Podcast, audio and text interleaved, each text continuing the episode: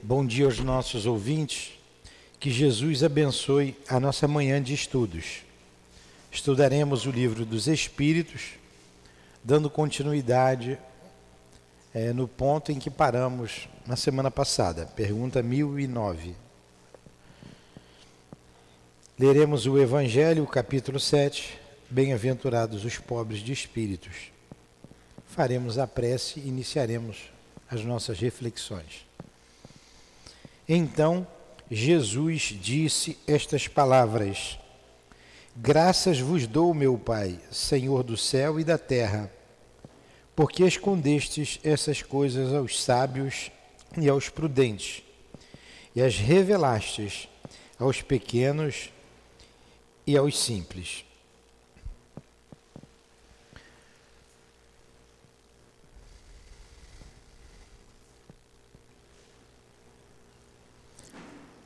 Mais uma manhã de estudo, Jesus, em nossa casa de amor. Nos reunimos para compreendermos melhor a doutrina espírita, estudando o livro dos Espíritos. Precisamos da tua ajuda, da tua proteção, do teu amparo, da tua permissão, porque tudo que fazemos nesta casa sempre e será em teu nome em nome de Deus e dos bons espíritos que nos secundam. Então que seja assim feita esse, feito esses, esses estudos desta manhã. Em nome do altivo, diretor da nossa casa, que eles nos inspire, nos ajude. Em nome da coluna de espíritos que dirige o SEAP, de Eurípides de Barçanufo, nosso patrono, em nome do amor, do nosso amor, mas acima de tudo, em nome do amor de Deus e do teu amor que iniciamos os estudos desta manhã. Sempre também buscando a inspiração de Allan Kardec e de Leon Denis. Que assim seja.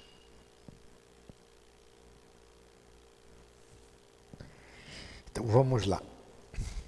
Nós paramos na questão em que falava sobre o céu, não é? É a, mil e, é a mil e nove.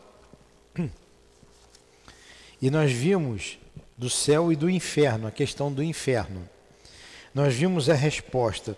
É uma pergunta tão importante, a mil e nove. Vamos rever a pergunta. De acordo com isto, as penas impostas jamais o seriam por toda a eternidade. as penas impostas seriam, não seriam por toda a eternidade? Então respondeu que não, claro que não, o inferno não existe. Respondeu Santo Agostinho, respondeu Lamené, respondeu Platão e agora responde Paulo de Tarso. Há uma pergunta, quatro espíritos de escola responderam negando a existência do inferno e sempre eh, passando pelo crivo da razão. Né? É lógico que não existe o inferno, não é porque eles estão dizendo que não existe que a gente vai aceitar que não existe. É porque o argumento é lógico, é sensato. Então vamos analisar a resposta de Paulo de Tarso sobre essa questão gravitar na direção da unidade divina, este é o objetivo da humanidade. Eu acho isso belíssima essa frase. Belíssima. Gravitar, o que é gravitar? Girar em torno, né? É. Gravitar na direção da unidade divina é o objetivo da humanidade, esse é o nosso objetivo. Pena que com os conflitos que estamos passando, o homem ainda não despertou para isso, né? Não despertou para isso. Está aí a guerra contradizendo a, a, a, a natureza humana que é ir na direção de, de Deus. Para atingi-lo, três coisas são necessárias. Então, a justiça, o amor e a ciência. Então, para a gente chegar lá, a gente precisa ser justo, saber amar e ter conhecimento. O conhecimento. Então a gente, aqui ele está dizendo, O que Emmanuel, em outras palavras, diz que é, as duas asas que equilibram o ser humano é o conhecimento e a moralidade. Paulo de Tarso, com outras palavras, está dizendo isso. Então, três coisas são necessárias: a justiça, nós estudamos lá atrás sobre a justiça. Tem uma pergunta de Kardec aos espíritos: em que consiste a justiça? Não tem essa pergunta lá atrás? Daqui atrás, não sei o número. Ah, o que, que os, os espíritos respondem? A justiça consiste em cada um respeitar o direito do outro. Não é essa? Vamos ver se a gente acha aqui essa pergunta aqui. Vê se vocês acham aí. A justiça consiste em cada um respeitar o direito do outro. É na lei de amor, justiça e caridade. Penas e gozos futuros. Tá. Nós estamos na quarta parte. Então, está na terceira parte aqui, ó. Lei de justiça, amor e caridade. A gente vai achar aqui já já.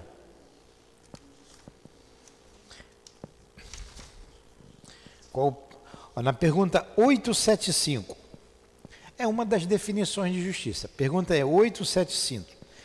Como se pode definir a justiça? Responde os Espíritos. A justiça consiste no respeito aos direitos de cada um. Então, para você gravitar em torno de Deus, da divindade, você precisa respeitar o direito do outro. É um primeiro passo. Segundo, Paulo de Tarso. Então você tem que respeitar o direito de cada um. Tem que ser justo. Dois, é necessário ainda o amor e a ciência. O amor e a ciência.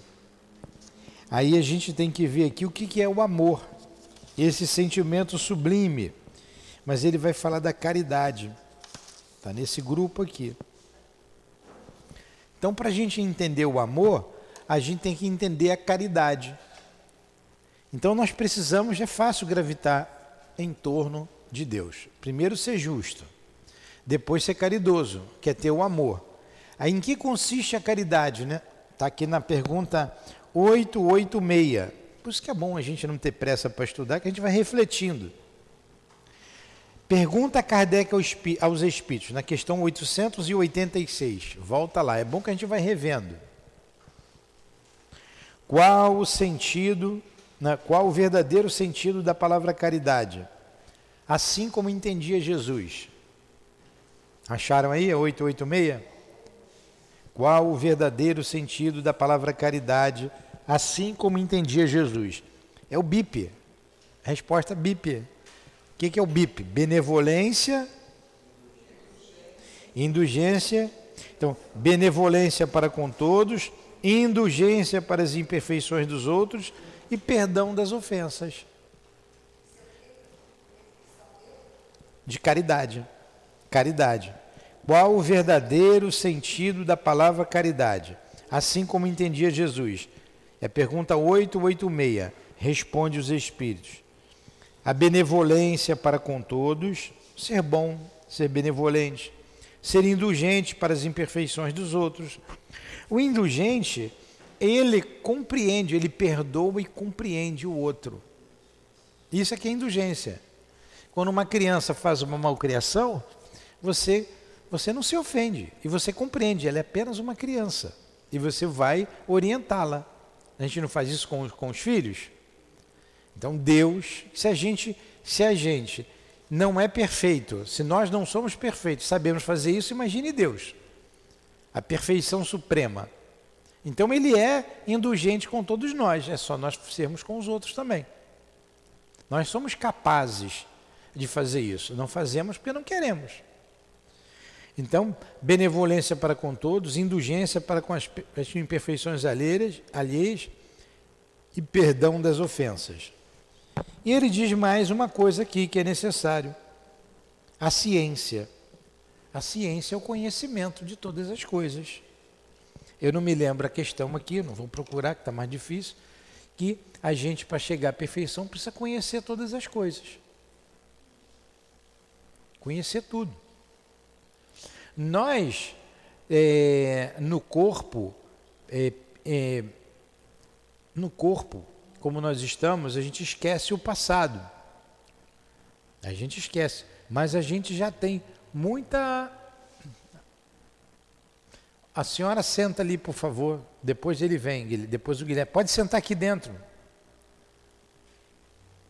É para você inscrever lá, Guilherme. Isso.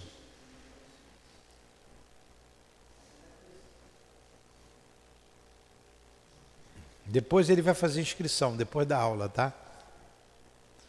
Então, é, o conhecimento de tudo, a gente esquece, mas a gente tem uma bagagem muito grande. Já ocupamos várias posições no setor da vida. Já moramos em outros planetas. E na condição de princípio inteligente, o princípio inteligente já habitou os ares, os mares. Então a gente vem caminhando, caminhando. E os espíritos dizem que nós estamos muito próximo da perfeição, muito próximo da animalidade. Mais próximo da animalidade do que da angelitude. Então, Paulinha, essa sua carinha aí bonitinha, não engana ninguém não, falta muito, viu? Falta muito para caminhar. E a gente está nesse processo de elaboração. Mas o objetivo, como disse Paulo, é gravitar em torno da unidade divina.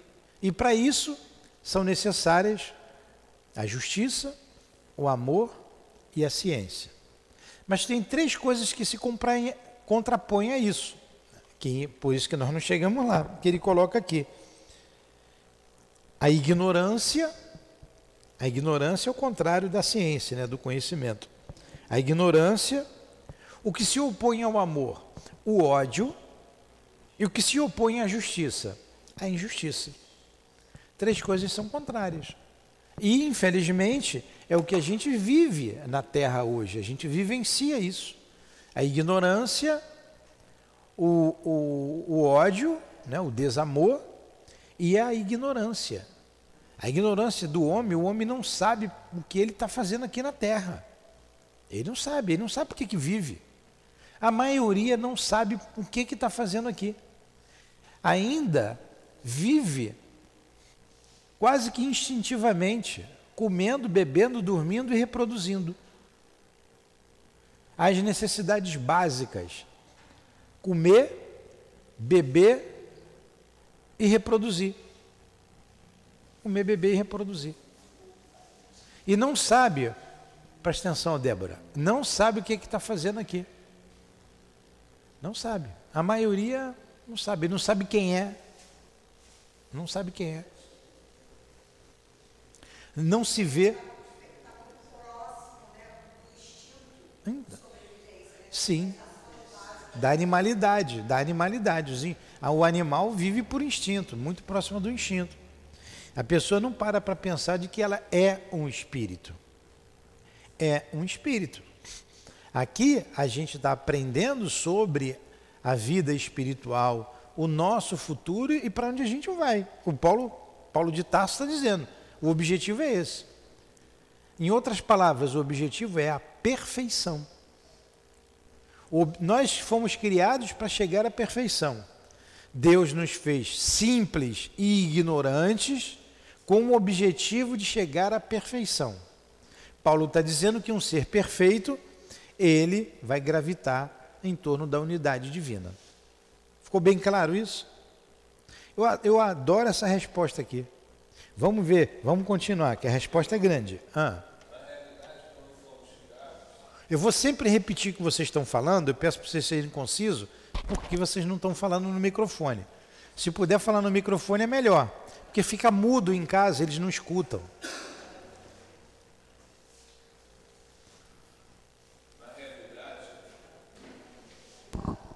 Na realidade, quando fomos criados, já fomos criados metade perfeita, né? uma vez que fomos simples. Ou seja, já tínhamos a pureza de coração, nos permitimos corromper em função da animalidade e nos falta o, o, a ciência para chegarmos à perfeição. obviamente refazendo todo esse caminho de volta à simplicidade? Não, não é assim. Nós fomos criados perfectíveis, não metade perfeitos.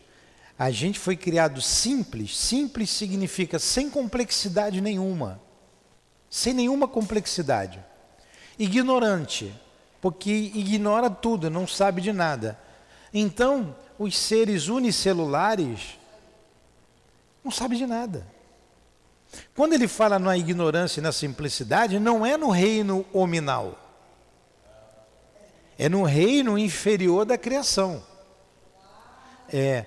E a gente, essa lei, o Guilherme, ela é circular. Então você começa lá do mineral, que eu não sei como é que eu não sei te explicar isso, eu não sei como é que é. Eu acho que é difícil para a gente compreender.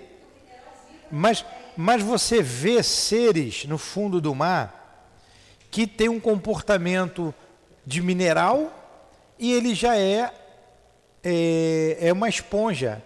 Ele é um ser vivo. Ele é um ser vivo. Você vê transições, tem um bicho aí muito interessante que a gente fala o notorrinco, né? Ele tem pata de pato, bico de pato, mas não é pato. Cara de pato, bico de e é mamífero. Hã? E bota ovo. Como é que pode? Bota ovo e mama. então você vê aí uma Hã? Uma transição. Entendeu, Guilherme? A gente não entende isso. A gente, a gente, a natureza, ela nos dá muita dica. Quando, quando você vê uma lagarta, você, se você fosse ignorante, você jamais veria naquela lagarta uma borboleta belíssima.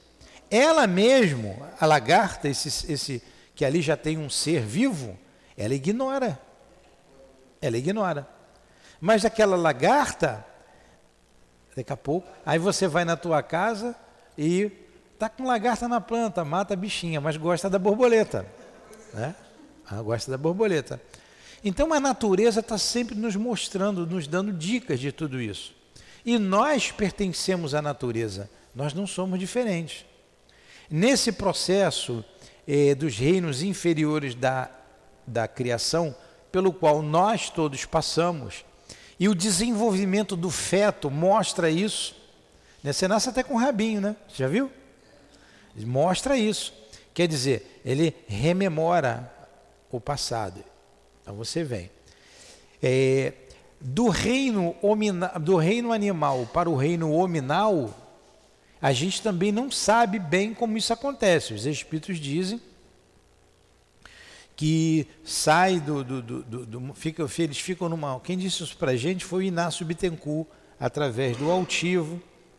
Nesse dia a gente estava presente, ouviu. Fica numa espécie de chocadeira em mundos que não é, na, que não é aqui na Terra, em outros mundos, para fazer e são auxiliados nessa transição por outros espíritos. Você vê aí macacos ah, hoje, Kardec na época não tinha acesso a, tudo, a essas informações que a ciência hoje nos mostra. Você vê macacos fazendo armas para combater outro, outro grupo de macacos, ferramentas para pegar mel. Então, uma varinha fininha, ele vai lá no, no, na colmeia, bota e né? Macaquinho esperto, né? Então você vê que tem ali uma inteligência, um grau. Tem, tem inteligência, rudimentos de inteligência. Você vê que o nosso, o nosso sangue é quase igual ao dos animais, difere muito pouco, é uma 98%, não é isso? Que a ciência diz? É a mesma coisa. Hã? Fazia o quê? Ah, fazem hoje. Fazem, fazem transplante, transplante, tem, tem laboratório, pesquisas. É, é. Então, é, é, é, o fácil de entender, o que a gente entende, eu já disse aqui algumas vezes, é como um, uma semente. Você, você que gosta de plantar, tem a sua terrinha lá na. Como é que é lá em Cabo Frio? Onde é que é? lá no Espírito Santo. Você pega lá um, um grão, uma, uma, uma semente de laranja, um carocinho de laranja, e jogar na terra boa, ela vai frutificar, ela vai crescer. Vai dar uma laranjeira, vai dar laranja, vai dar galhos, folhas, milhares de frutos, não é? Significa que naquele grão ali, naquele, naquela semente está em germe uma laranjeira. Como qualquer semente. Pega.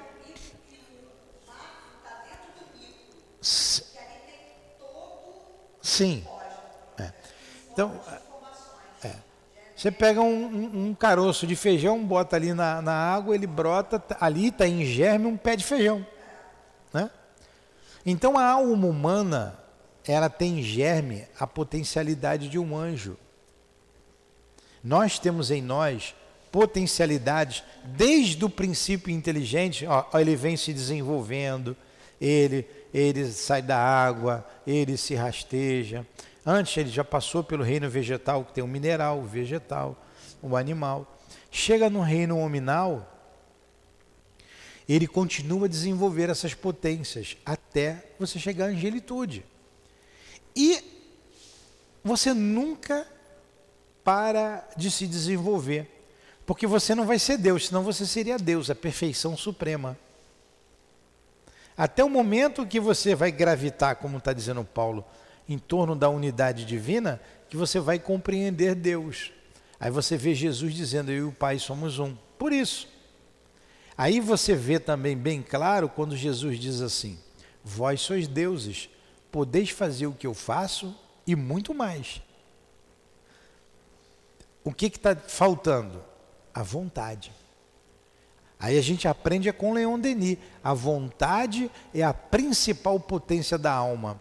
Porque a gente já raciocina e se a gente quiser, a gente faz qualquer coisa. É a vontade que desenvolve o pensamento. É a vontade que desenvolve o sentimento íntimo, a percepção da alma. É a vontade que desenvolve o amor dentro de você. É a vontade que desenvolve a liberdade, o livre-arbítrio que está dentro de você. Então, a gente tem tudo isso dentro da gente. A gente não faz porque não quer. Não querer é não ter vontade. Então, esse ser supremo que a gente não entende, é a gente ainda está, como você viu aqui nos estudos, definindo Deus, dizendo que Deus é a inteligência suprema, a causa primeira de todas as coisas, além de Deus ser Pai, enfim. A gente está tentando até que a gente compreender Deus, que a gente não compreende, Ele nos criou assim. Aí Ele nos dá o mérito, o mérito da perfeição. O mérito de. Desculpa o mérito de você chegar na perfeição pelos seus próprios recursos, por você mesmo. É. Aí você, aí você aí começa a cair por terra. Sangue de Jesus tem poder? Não tem poder nenhum. É. Jesus salva? Jesus não salva. Ah, Deus salva? Deus também não salva. É você que se salva. Ele vai te dar os recursos. Olha quantos recursos aí para você se alimentar. Se você não comer, vai morrer. E nós temos muitos recursos dentro de nós e morremos à míngua na porta de um imenso é, reservatório de, de alimento. Quem fala isso é Leon Denis também, lá no livro Depois da Morte. Porque a gente não sabe a gente não conseguiu ainda descobrir as potências que nós temos dentro de nós, a força do pensamento, a força do seu pensamento. Então, como a gente não sabe, a gente ignora, por isso que Paulo falou, a ignorância é o, o oposto à ciência. Você tem que descobrir isso em você. É você que tem que descobrir. Né? O ódio, o ódio o, o amor não é, não é um ponto religioso, não. O amor não é porque a religião fala, porque Jesus falou, não. Não é só isso, não. O amor é condição de vida. É qualidade de vida. Você, independente de qualquer religião. Olha o desamor que faz. A guerra. Quem que está sofrendo? O povo. A gente sabe do cabeça dura que está de um lado e o outro do outro lado. A gente não sabe quem é pior dos dois. Né? Eu vou entrar nos detalhes políticos aqui, todos dois. Mas quem que está sofrendo? O povo é que está chorando. É o povo. Olha o desamor. Olha a falta de amor. Está preocupado se a gasolina vai a 10 reais? Ontem o trânsito estava uma beleza, né? Vazio. Olha aí. Falta de amor. Está preocupado que o tomate vai chegar daqui a pouco lá a 30 reais o quilo? Está preocupado que aí ninguém vai comer tomate, que o arroz, que o feijão vai subir também? Tem que parar logo com isso. Olha aí a falta de amor, Guilherme, o que faz. Então a gente compreende Jesus dizendo: Meu reino não é desse mundo. Meu reino não é desse mundo. E continua não sendo ainda. Porque a gente não aprendeu a amar. E a gente está fazendo aqui na casa espírita, convivendo, cada um veio de um lugar, a gente está se conhecendo agora, todos nós estamos nos conhecendo agora coisa de bem recente. A gente não tem um convívio de, de, de, de, anos, de 30, de 20 anos. A gente convive às vezes 40 anos com uma pessoa e não conhece, né? A gente não sabe tudo do outro. Mas a gente tem o mesmo objetivo. E a gente precisa aprender a gostar um do outro, a amar um ao outro, a se preocupar um com o outro. Nós aqui, sem interesse nenhum, escuso. D é o amor desinteressado. Desinteressado. A gente está aprendendo a fazer isso. Aí a gente diz aqui assim, na casa espírita, que não é lugar de arrumar namorado. Porque não. Aí você começa com interesse. Aqui é lugar da gente aprender a amar na, na, no seu sentido mais puro, e uma maneira que a gente tem de amar o outro é a gente respeitar o outro. Respeitar o outro. Aqui a gente aprende a usar o magnetismo. O magnetismo faz coisas muito boas, a gente cura. Mas o magnetismo também destrói, leva para muita coisa ruim. Então a gente vai aprendendo aprendendo a usar as potências que nós temos justamente com justiça, com amor, sem você atrapalhar a vida do outro. Vou, vou abrir um parênteses aqui, vou falar uma coisa engraçada. Eu já falei uma vez, mas como já tem tempo, é, olha só, eu tinha um colega que ele vinha, a gente trabalhava lá na, ali perto do Valqueire ali. Não vou dizer onde é que é não para não identificar ninguém. Ali, ali pelo Valqueire. E ele vinha lá de Nilópolis, ele vinha de ônibus. Aí ele dizia assim para mim, eu falei, pô, fulano, o ônibus vem cheio de lá para cá de manhã. Aí ele dizia assim, não, mas eu sempre venho sentado. Eu sempre venho sentado. Você fica lá no ponto final, né? E pega o ônibus lá e espera. Não, não, não. Eu pego o ônibus lotado. Eu escolho um lugar, eu fico na cabeça da pessoa, levanta que eu quero sentar, levanta que eu quero sentar, levanta. A pessoa do nada levanta, eu vou e sento. Entendeu, Guilherme? Ainda bem que vocês não pegam ônibus, né? Agora o camarada é um bruxo ou não é? Ele está preocupado com o outro? Ele não, ele é que, ele é que quer vir, ele que quer ficar sentado, o outro aceita a sugestão o outro aceita. Se eu estou sentado ali, eu falo assim, ó, vai em pé, né? Eu ia dizer para ele, vai em pé, para com isso. Ele, ele, ele falou, a gente estava conversando, ele foi transferido do, do setor de trabalho. Um lugar que era difícil entrar, era difícil trabalhar ali, muito difícil. Tinha uma série de critérios. E quem estava não saía. Porque era muito investimento e tinha que dar o retorno. Não saía. Ele foi transferido, ele foi para um lugar melhor ainda, outro lugar tranquilo. Eu falei, fulano, como é que tu conseguiu isso? Ei, Nilton, lembra do ônibus? Eu falei, lembro.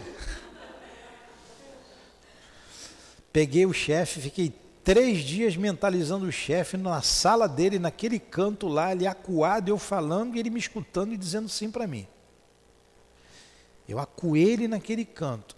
Quando eu entrei e falei com ele, ele disse sim para mim, assinou o papel e me liberou. Olha a força do pensamento. O outro não se protegeu. Talvez se o outro tivesse rezado, né? Então, olha, olha a força do pensamento. É porque não cabe aqui, esse, esse assunto é muito interessante. Muito interessante. É igual aquilo, macumba pega ou não pega?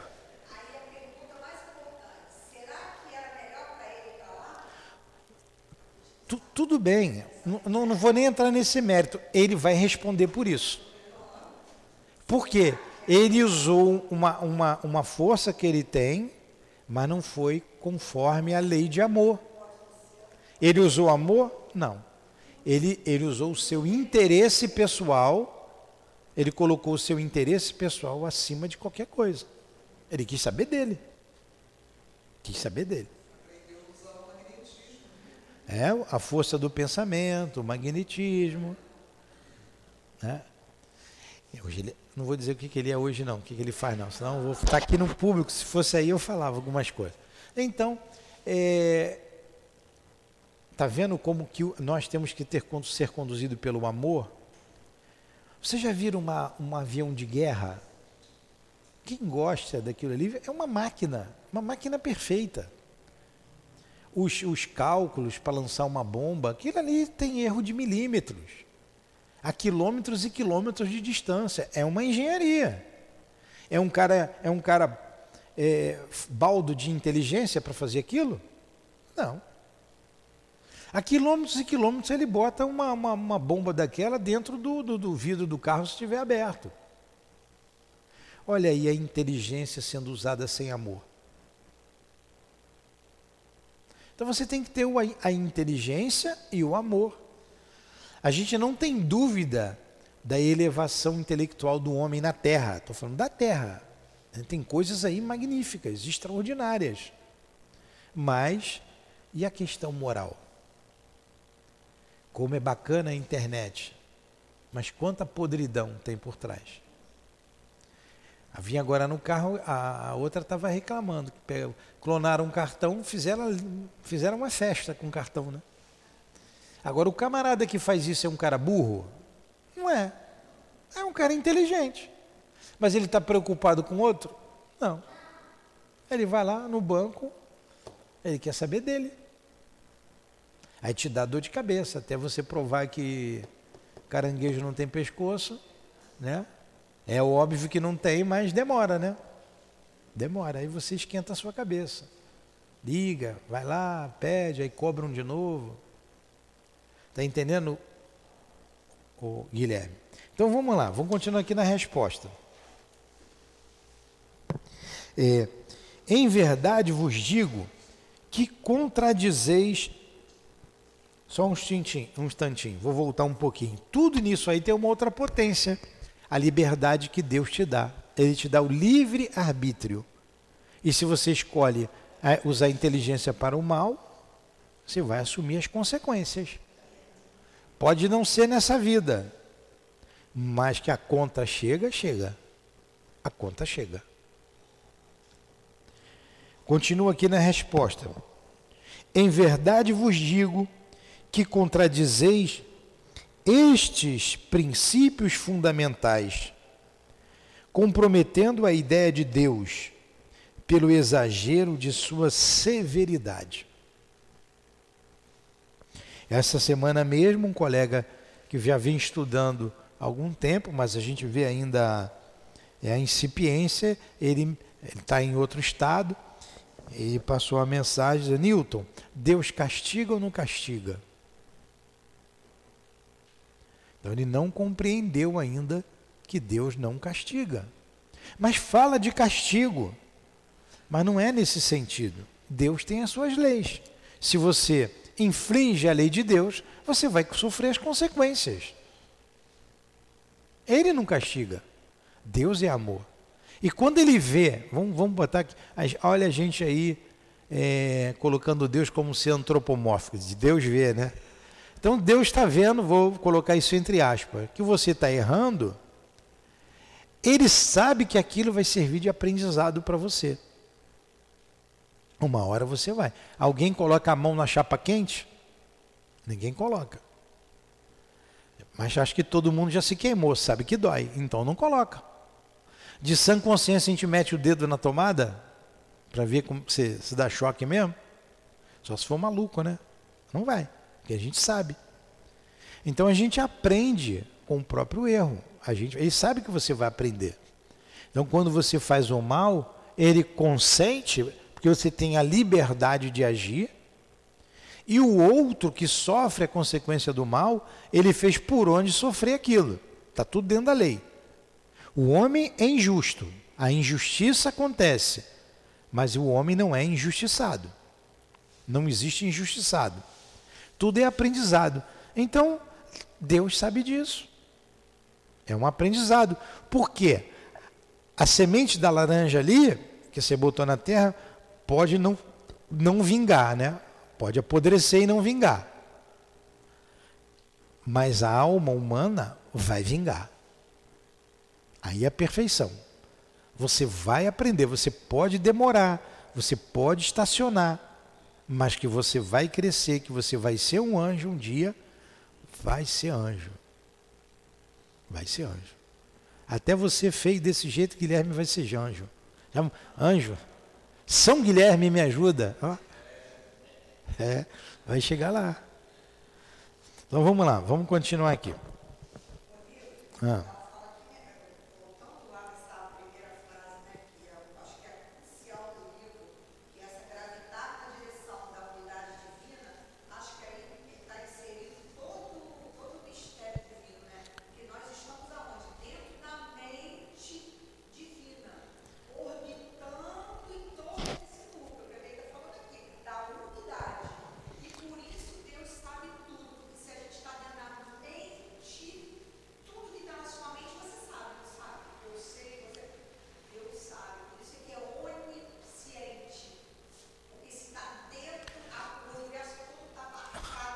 Sim. Se Deus é onisciente, vamos pegar logo um argumento contra o inferno. Se Deus é onisciente, ele sabe tudo o que vai acontecer. Então ele criou a Malu para ir para o inferno. Ele é onisciente, ele sabe. Então, Deus não é bom. Ele não é justo. E ele é sádico. Ele está criando alguém para sofrer. Mas ele criou o, o, o, a, B, C, D, E, F. Hã? Hã? Não, mas Marcelo também não vai para o céu, não. Flamenguista não vai. Flamenguista não vai. Pronto. Criou a Luciana para ir para o céu. Então Deus tem preferência. Prefere a Luciana e não prefere você. Então não é, não é conforme a justiça divina. Não é. A onisciência, que é um dos atributos da divindade, joga por terra a questão do inferno. Mas vamos continuar aqui com essa questão contra o inferno aqui. Vós a comprometeis durante dura, duplamente, deixando penetrar no espírito da criatura a ideia de que nela há mais clemência, mais mansuetude, mais amor e verdadeira justiça do que atribuís ao ser infinito. É, se Deus está fazendo isso, olha, se nós amamos os nossos filhos e perdoamos, e se nós somos filhos de Deus, você está dizendo que você, nós somos melhores do que Deus. Porque a gente, quantas mães diz assim, o filho preso, o filho praticou, mas ele é meu filho. Vai visitá-lo? Será que Deus ama menos a nós do que a mãe? Olha aí o erro. É o raciocínio de Paulo destruís a ideia, destruís até a ideia do inferno, tornando ridículo, é aqui que a gente está, né? E inadmissível as vossas crenças, como o é aos vossos corações o, o horrendo espetáculo dos carrascos, das fogueiras e das torturas da Idade Média. Pois então, quando a era das cegas represárias encontra-se banida para sempre das realizações humanas, é que esperais mantê-las no ideal? O que que faziam aqueles carrascos na Inquisição? Tor Hã? Ele próprio.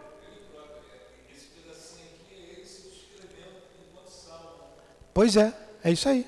Esse é raciocínio. Então, ele, você, que absurdo, o cara queimar o outro, torturar o outro, coisas que repercutem até hoje. Até hoje isso repercute em nossa sociedade, perseguições espetaculares, é, obsessões espetaculares, porque o outro torturava em nome de Deus alguém que não pensava como ele, maltratava, ainda rezando a Ave Maria e o Pai Nosso. Olha só. Se você abomina isso, você não vai abominar, o castigo de Deus? É a lógica. Oh, crede-me, crede-me, irmãos, em Deus e em Jesus Cristo. Crede-me. Resignai-vos a deixar perecer em vossas mãos todos os vossos dogmas,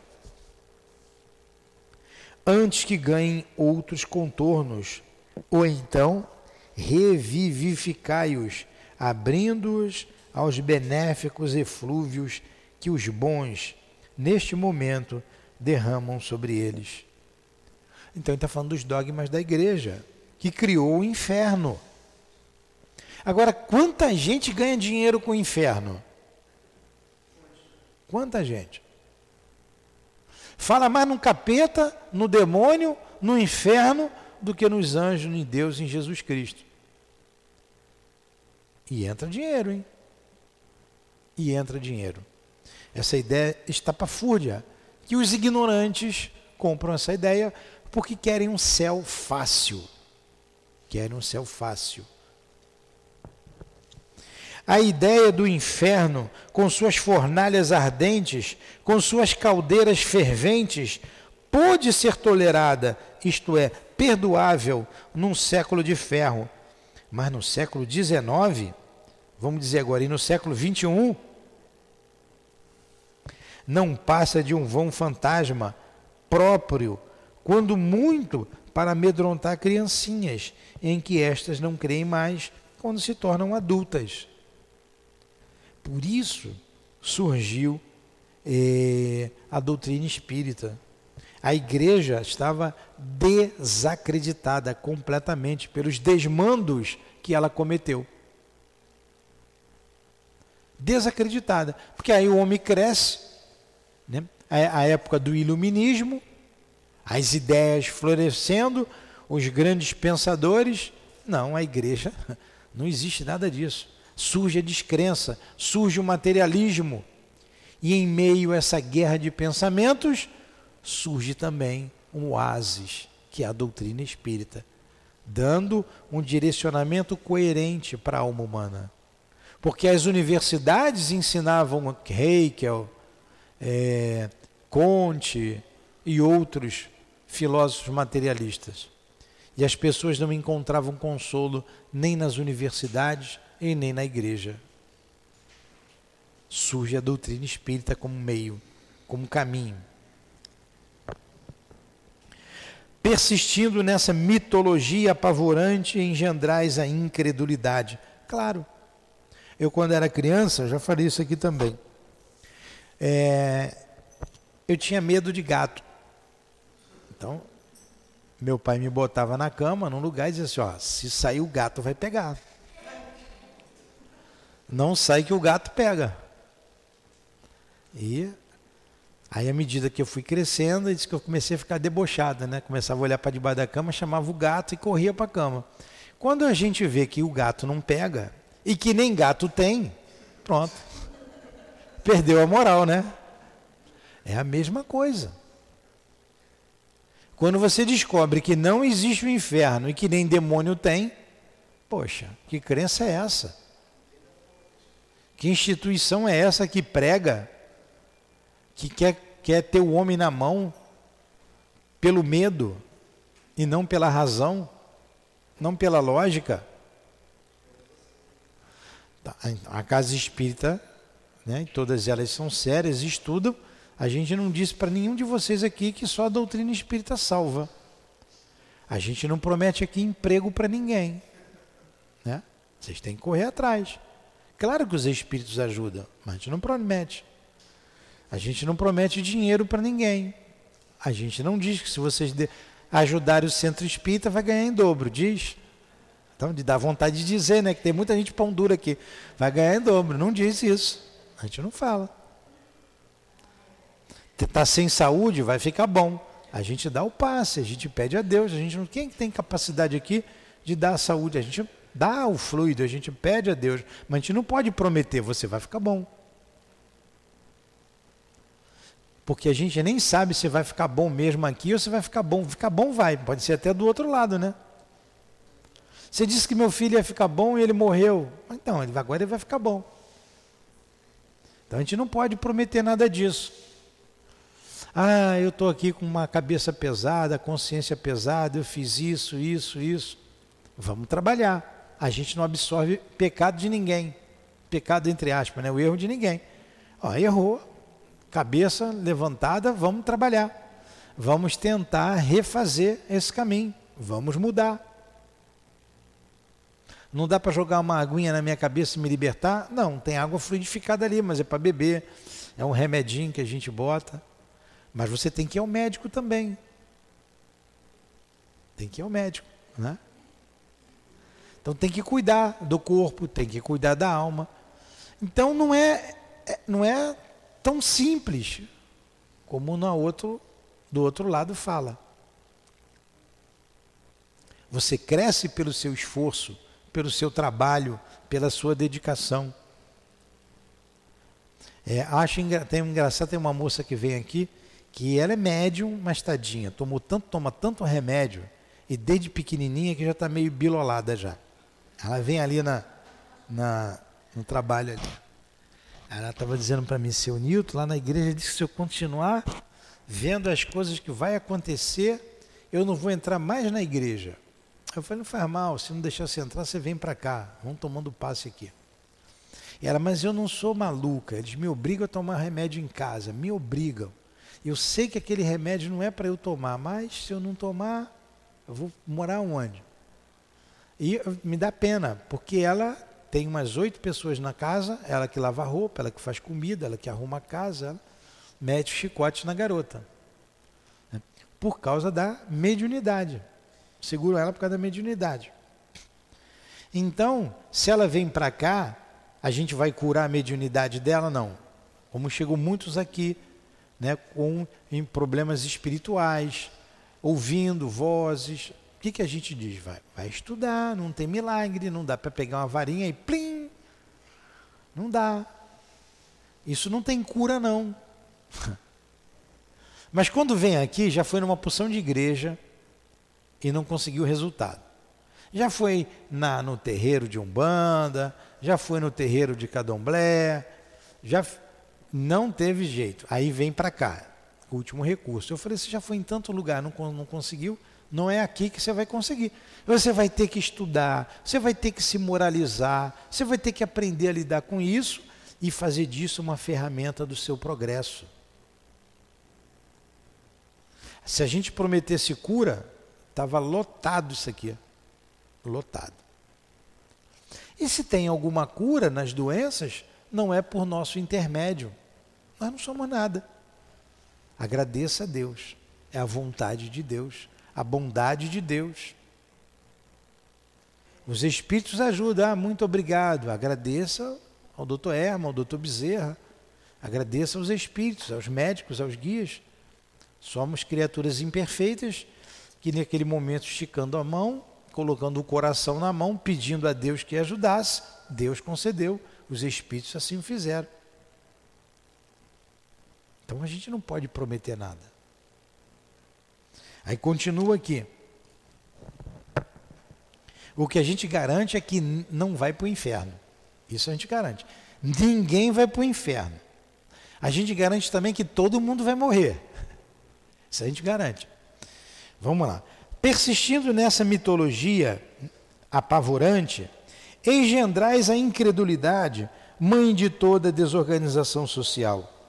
Tremo, portanto, vendo toda uma ordem social abalada e ruindo pela sua base, por falta da dessanção penal.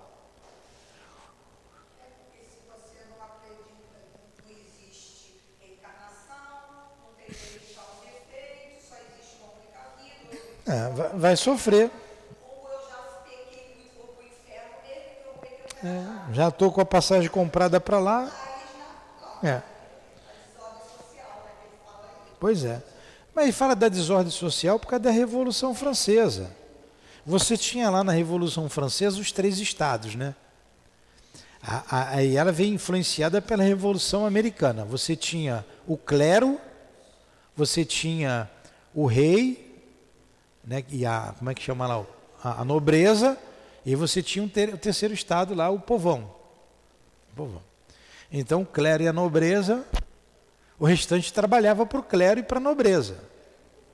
E quem, quem é, consagrava a nobreza era a igreja, os dois estavam juntos. O povão se revoltou. Aí veio o caos social, que culminou na Revolução Francesa. E cortou, foi pescoço, hein? A guilhotina lá funcionou. Aí nesse turburinho todo, nesse, né, mexeu com todo mundo, mexeu com todo mundo, com todos os países do mundo. Vem Napoleão Bonaparte, dá continuidade àquilo ali, todo mundo contra ele, não, vamos embora, acabar com esse camarada aí. E ele veio para preparar, assim como Eurípides preparou ali no Triângulo Mineiro o lugar para o Chico, o Napoleão veio preparar para Kardec. Enfiou os pés pelas mãos, né? Fez muita coisa boa lá, de ordem humana, mas de ordem espiritual, a ambição fez com que ele quedasse em Waterloo, na batalha lá, perdeu. Então, olha o caos que provocou. Estava um caos a Europa toda. Aí novamente vem a doutrina espírita florescendo para atender. Como ela não podia florescer lá, tanto que tá, não se fala de doutrina espírita, pergunta quem é Leon Denis na França. Veio para cá, para o Brasil, para daqui florescer. E depende, depende de nós, né? Depende de nós. Depende de nós. Como diz Leon Denis, a gente não fica sem Leon Denis. A, a, a, a gota do orvalho pode ser uma pérola quando cai a gota da chuva, né? Quando cai numa folha, ou vira lama quando cai no chão. A pureza da doutrina está aí, depende de nós. O futuro do Espiritismo, diz de Leon Denis, lá no, no, no livro No Invisível, será aquilo que os homens fizerem dele. Depende de nós. Olha o que fizeram com o cristianismo. Olha o que fizeram. E tem gente aí tentando destruir a pureza doutrinária. Por isso aqui a gente está sempre falando Kardec, Jesus, Jesus e Kardec. Tudo bem? Acabou o nosso tempo, não deu nem para acabar a resposta. Eu vou ler aqui, pequenininho, porque vocês falam muito, então não deu. Caramba, vamos lá. Homem de fé ardente e viva, vanguarda do dia da luz, mãos à obra, portanto, não para manter fábulas envelhecidas, e daqui em diante desacreditadas, mas para reavivar, revitalizar a verdadeira sanção penal, sob formas condizentes com os vossos costumes, vossos sentimentos e vossas luzes da vossa época, Porque é muito mais justo você responder por aquilo que você fez do que você ser queimado o tempo inteiro. É? Quem é com efeito culpado? Aquele que por um desvio, por um falso movimento da alma, afasta-se do objetivo da criação, que consiste no culto harmonioso do belo, do bem, idealizado pelo arquétipo humano, pelo homem-deus, por Jesus Cristo. Então, o culpado é aquele que se desvia dos ensinamentos que o Cristo nos trouxe. É muito mais justo ele responder por isso do que ele ser queimado para sempre. É, é, é. O que é o castigo? Aí vai, tem as consequências. E o que é o castigo? O castigo é a consequência natural. Está aí. Derivada desse falso movimento. Uma soma de dores necessária a fazê-lo ter aversão à sua deformidade, pela experimentação do sofrimento. O castigo é o aguilhão que estimula a alma pela amargura a dobrar-se sobre si mesma e a retomar o porto da salvação. Olha aí o que é o castigo. É a consciência. É. Nós, nós vimos na, na, umas aulas atrás a questão do arrependimento, da expiação e da reparação. É muito mais justo você reparar aquilo que você fez de errado. O objetivo do castigo não é outro senão a reabilitação, a libertação. Querer que o castigo seja eterno por uma falta que não é eterna é negar-lhe toda a razão de ser. E teve coisas que nós condenamos hoje, no passado, que era lei. Então vou condenar eternamente aquele ignorante lá no passado que agia pensando que estava certo. Momentos, né, o que é uma vida aí, diante da eternidade, o que é? Nada. Nada, diante da eternidade. Nada. E para terminar, o último parágrafo, ele diz assim: pena que não deu para a gente. Mas se eu parar aqui, semana que vem não vai ficar tão. Vamos terminar o último parágrafo, é pequeno. Ó, oh, em verdade vos digo: cessai. Cessai de colocar em paralelo na sua eternidade o bem, essência do Criador, com o mal, essência da criatura. Deus não fez o mal. Isto seria criar uma penalidade injustificável.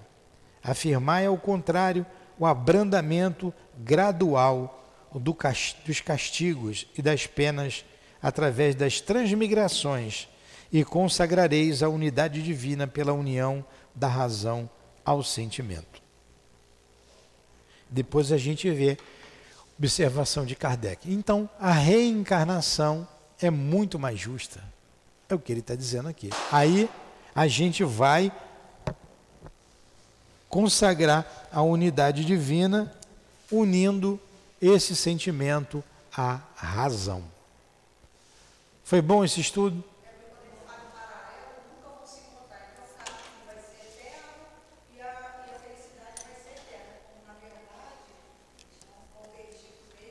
Exatamente. Exatamente. Tudo bem até aí? Vamos fazer a nossa prece. Então vamos lá. Obrigado a Jesus, a Deus, por esses momentos de estudo, de enlevo. Obrigado a Paulo de Tarso, esse grande espírito que nos esclareceu sobre as questões das penas eternas. Obrigado, amigo, de onde estiver, tenha a bondade de derramar o teu pensamento sobre nós. Teu pensamento forte, enérgico, de trabalhador do Cristo, de vencedor do mal, contagiando-nos, para que sejamos também fortes diante do mal, para que sejamos fortes diante das tentações do mundo, para que possamos também dizer um dia, como dissestes: Eu venci o mundo. Não sou eu mais quem falo, mas o Cristo que fala em mim. Ajuda-nos, irmão. Obrigado a ti. Obrigado a Allan Kardec. Obrigado aos espíritos codificadores desta bela e libertadora doutrina. Obrigado, Jesus, por coordenar todo esse trabalho, por puro amor, como fizestes quando viestes à Terra, querendo e desejando o nosso progresso, a libertação da ignorância e do mal que ainda nos encontramos. Ajuda-nos, dando-nos forças para seguirmos adiante, darmos um passo à frente, vencendo a nós mesmos. Obrigado ao altivo, obrigado aos espíritos guias da nossa casa, por tudo que tem feito por nós, por todos esses estímulos, por todo esse trabalho e que os objetivos da espiritualidade, da direção dessa casa, sejam alcançados, sejam materializados por nós encarnados. Despeça-nos na tua paz e na tua proteção, Senhor. Que seja em nome desses espíritos guias da humanidade, desses irmãos queridos, de Allan Kardec, de Leon Denis, de Paulo de Tarso, em nome do altivo, da direção espiritual da nossa casa, do nosso Baltazar, Antônio de Aquino, doutor Erma, irmãs queridas, em nome do amor, do nosso amor, mas acima de tudo, em nome do amor do Cristo Jesus e de Deus nosso Pai, é que damos por encerrados os estudos da manhã de hoje em torno do livro dos Espíritos. Que assim seja.